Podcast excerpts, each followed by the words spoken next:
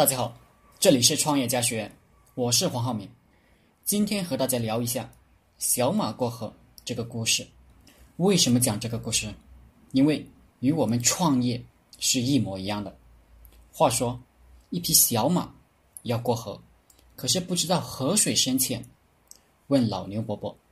牛伯伯说：“没问题，水才过小腿，你过去吧。”小马一听，放心大胆，准备过河。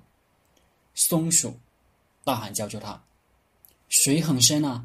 去年我的一个小伙伴就在里面淹死了。”小马不敢过了，回家问妈妈。妈妈告诉他，要自己试了才知道。他小心翼翼的试了下，不深不浅，刚好过了河。这个故事很生动的描述了我们创业的时候所处的状态。要做一件事，这和过不过得去呢？要说是有机会过得去的，前面有一大堆成功的榜样，他们不都过去了吗？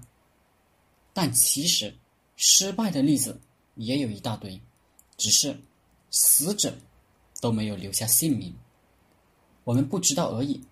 所以，最终的结论是，看别人成功、失败都没有用。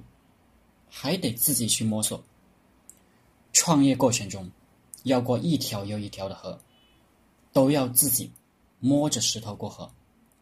因为别人修好的大桥，不是给你过的桥，你得自己修一条桥。不过，别人修得起桥，你不一定修得起；别人修不起，你不一定修不起。别人过得去，不等于你过得去。别人过不去，不等于你过不去。小马过河给我们的启示是：创业完全是一个探索行为。你看到的一切例子都毫无意义，你自己必须得摸着石头过河。好了，今天的课程就分享到这里，谢谢大家。大家可以加我的 QQ 微信：幺零三二八二四三四二，祝大家发财。